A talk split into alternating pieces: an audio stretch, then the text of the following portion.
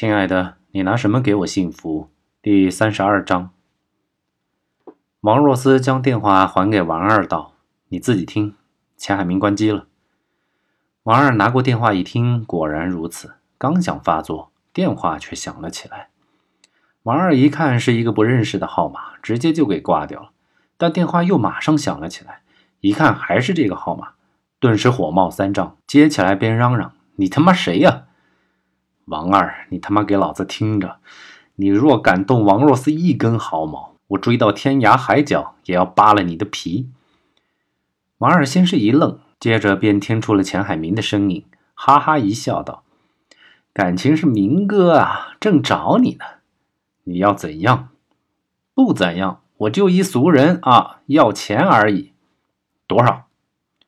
不多，一百万。让若思接电话。”王二微微一笑，将电话递给王若思：“明哥要和你叙叙旧。”王若思略微迟疑了一下，还是接过了电话。“喂，若思，我没事。钱海明，我从来不求你，但是这次我破例，我求求你，救救陈丽。放心，若思，我一定会救你们出来的。在我来之前，他说什么你都顺着他，一切等我来了再说。”王二一把抢过电话，说道：“行了啊，小两口磨磨唧唧的够了。说吧，明哥，钱什么时候给我？你给我两个小时准备，我一定送到府上。说地址吧。明哥，别诓我了啊！我一人吃饱，全家不饿。你把钱准备好了，打电话就行。最多就是两个小时，这点时间我还是给你。但你要记住了。”每过一分钟，嫂子身上就少一个零件你看着办。王二，你敢？钱海明话没说完，王二已经把电话挂断了。钱海明怔怔地看着被挂断的电话发呆，坐在一旁的杨德堂忍不住道：“钱海明，快快十点了啊！”钱海明回过神来，收起手机，拖过一把椅子，说道：“就按刚才说好的做，过了这一关。”我们便各奔东西，你回你的警局，我去救王若思。王若思那边你可以交给我们来处理。不行，我自己的事情我会处理，你操心好你自己吧。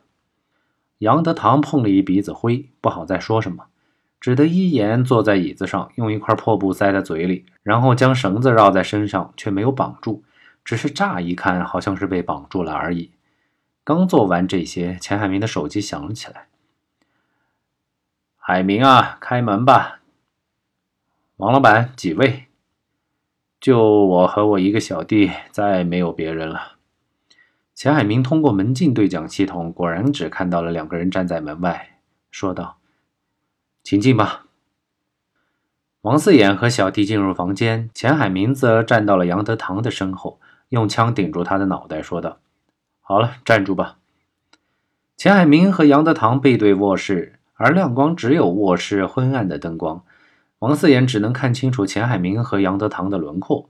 钱海明用枪一捅杨德堂的脑袋，杨德堂便顺势发出了呜呜的声音。王四眼见状，叹了口气道：“海明啊，给点诚意好不好？”钱海明闻言冷笑道：“诚意？说好了换人，我师傅呢？你他妈又耍我！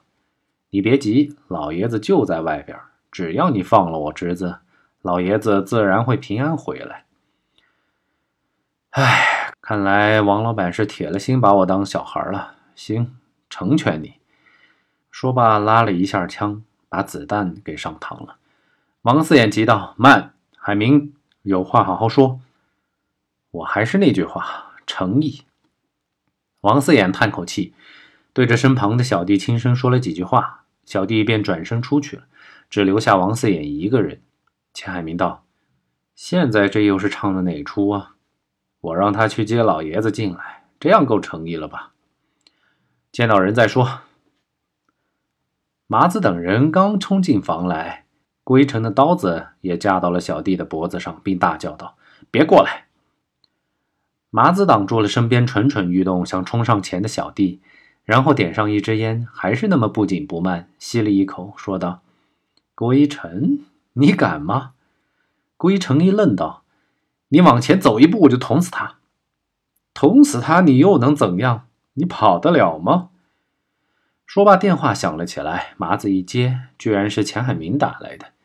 麻子退到一边，将王若思的事情告诉了钱海明。说完之后，心里突然有一种忐忑不安的感觉。他很清楚，自己并不是怕钱海明怪罪自己，而是自己担心王若思的安全。于是，他主动提议自己可以在暗中帮助钱海明救回王若思。钱海明此时正是焦头烂额，师傅的事情还没有处理好，王若思又遭遇了绑架。他也有些着恼，麻子办事不力。但麻子毕竟是跟随自己多年的心腹和得力干将，从来都是心思慎密的人。这次王若思事出意外，麻子肯定是有自己的苦衷的。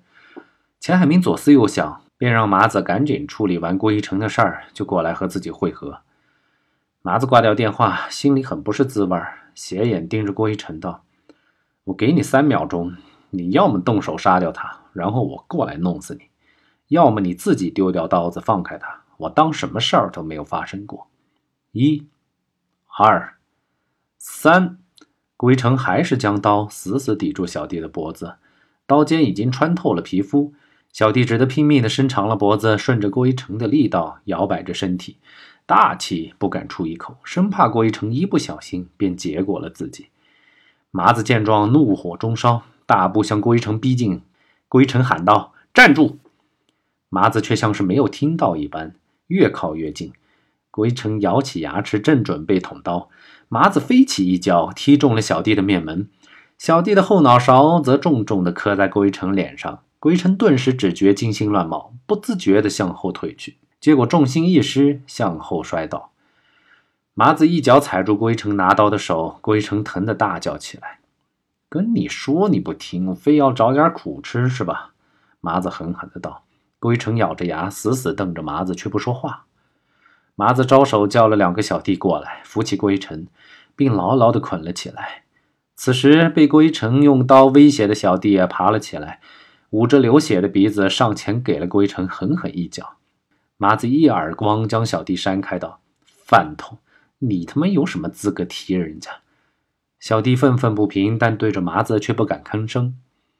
麻子此时转头对李自省道：“叫外边的兄弟进来吧，你们看好了他，我要去帮明哥。”李自省来到窗口招呼小弟进来后，麻子又和李自省交代了如何联系，便开门走了。剩下的几个人眼见麻子走了，便想对郭一成大打出手。李慈行拦住众人道：“别放肆，马哥说了不准打的。”就在这时，几个人却听到了背后的小窗传来了一阵惊呼。归尘，